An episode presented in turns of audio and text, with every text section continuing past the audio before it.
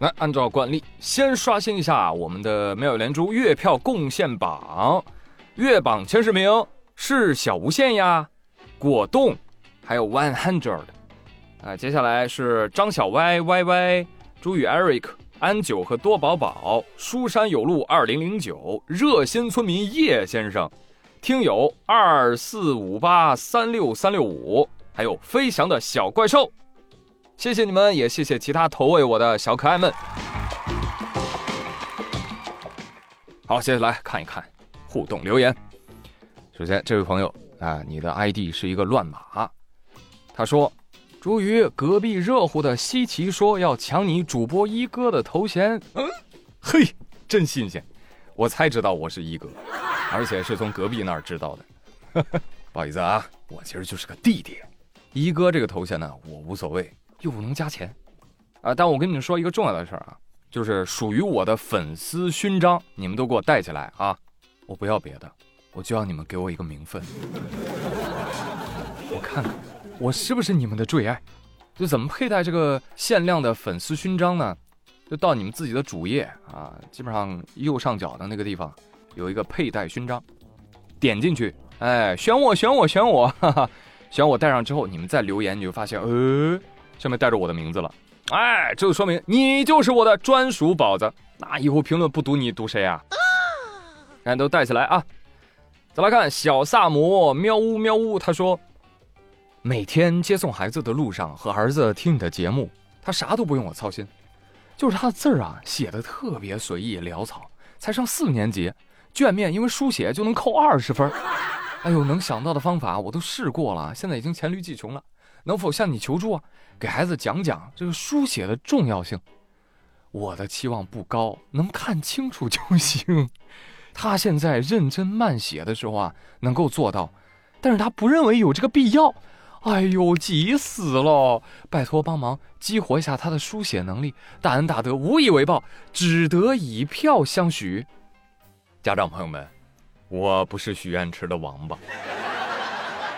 我要是这么灵，包治百病，我天天拜我自己发财发财发大财，我只能说试试啊！小朋友，你妈妈说了，你一定要好好写字儿，不要潦草。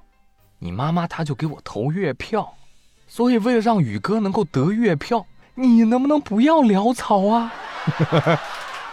这一下你知道书写的重要性了吧？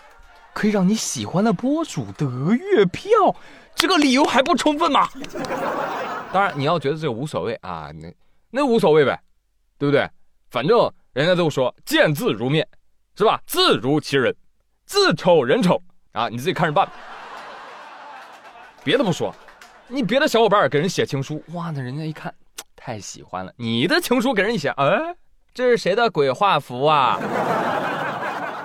好了，这位妈妈，我已经尽力了。如果实在不行的话，我建议您的儿子以后可以当医生，这样就没有人说他的字写的潦草了。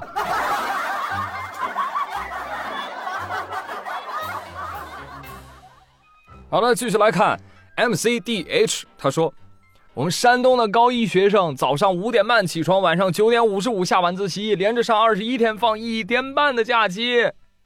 哎，我跟你一样，都这么过来的，就其实还行。能扛住，但也差不多在极限的边缘了啊！现实就是这么个情况，所以大家想想啊，就是都是通识教育，对吧？自己怎么能不跟别人卷一样的呢？啊，找找你的核心竞争力在哪儿，好不好？找不到就是没有，哎，不如考大专。N S Y 端午他说。哎，我先不说今天的话题了，我这条评论比较长，希望宇哥能够看完。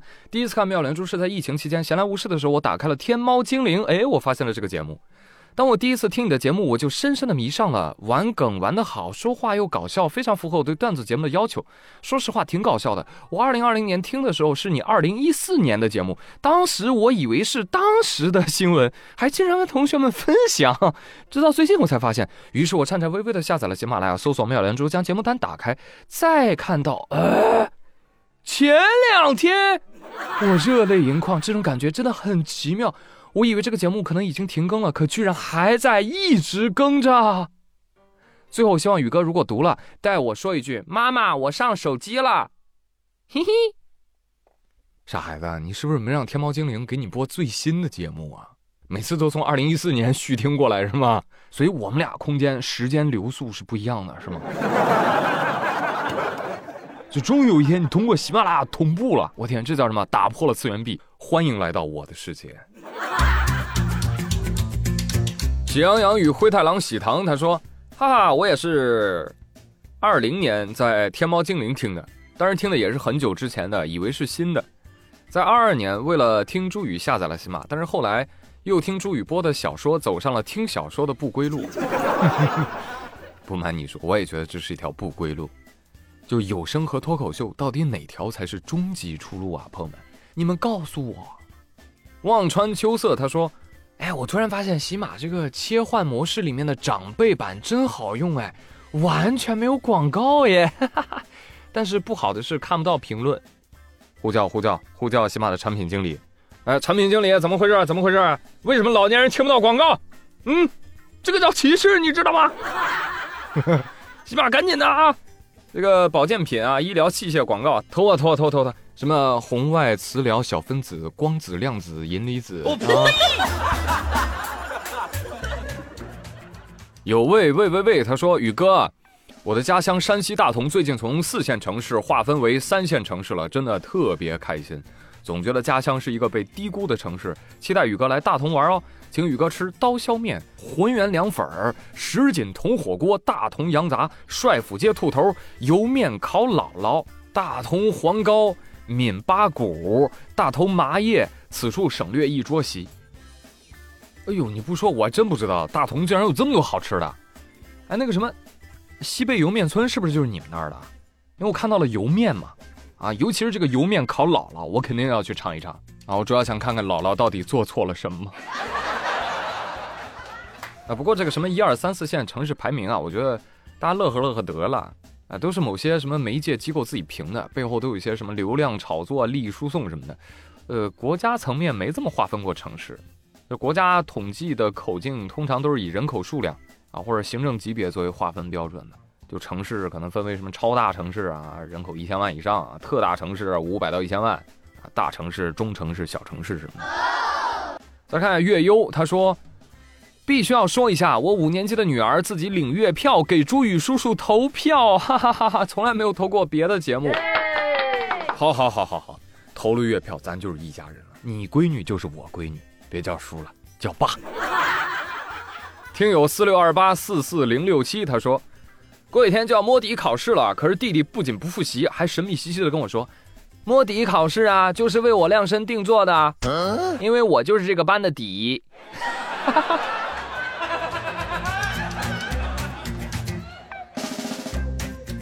沈小曼他说：“我一共给你投了一百一十五个月票，被甩到看不见。你的粉丝厉害了，没关系啊，我心里有你了，宝。